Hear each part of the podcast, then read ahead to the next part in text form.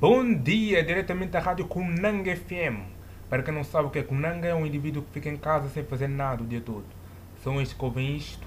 E hoje vamos falar da União Europeia. Países que decidiram juntar-se em prol de tornar a Europa pacífica e segura.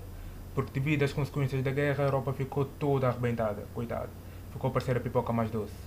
Engraçado que depois de arrebentarem cidades, casos e mortes civis, chegaram à conclusão: olha, isto é errado, acho que devemos acabar com isto.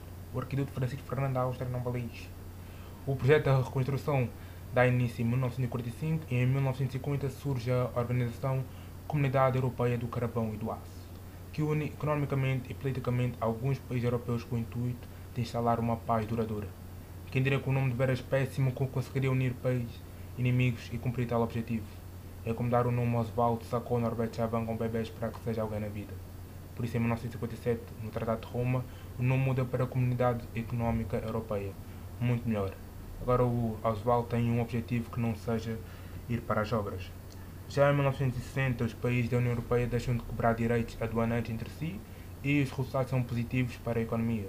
Depois decidem também gerir em conjunto a produção alimentar de forma a assegurar alimento suficiente para todos. Rapidamente passam a existir excedentes de produtos agrícolas, uma grande vitória, portanto.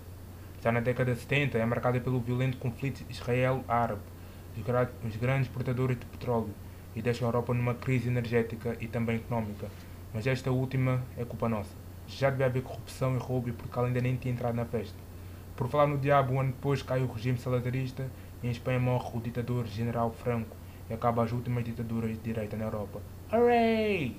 A União Europeia começa a ajudar regiões pobres com a transferência de montantes elevados para fomentar a criação de emprego e de infraestruturas. O Parlamento Europeu aumenta a sua influência na União Europeia e em 1979, pela primeira vez, os cidadãos elegem diretamente os seus deputados.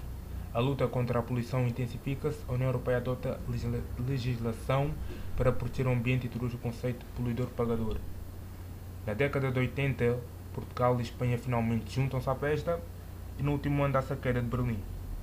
Nos anos 90 até 2000 acontecem várias coisas positivas.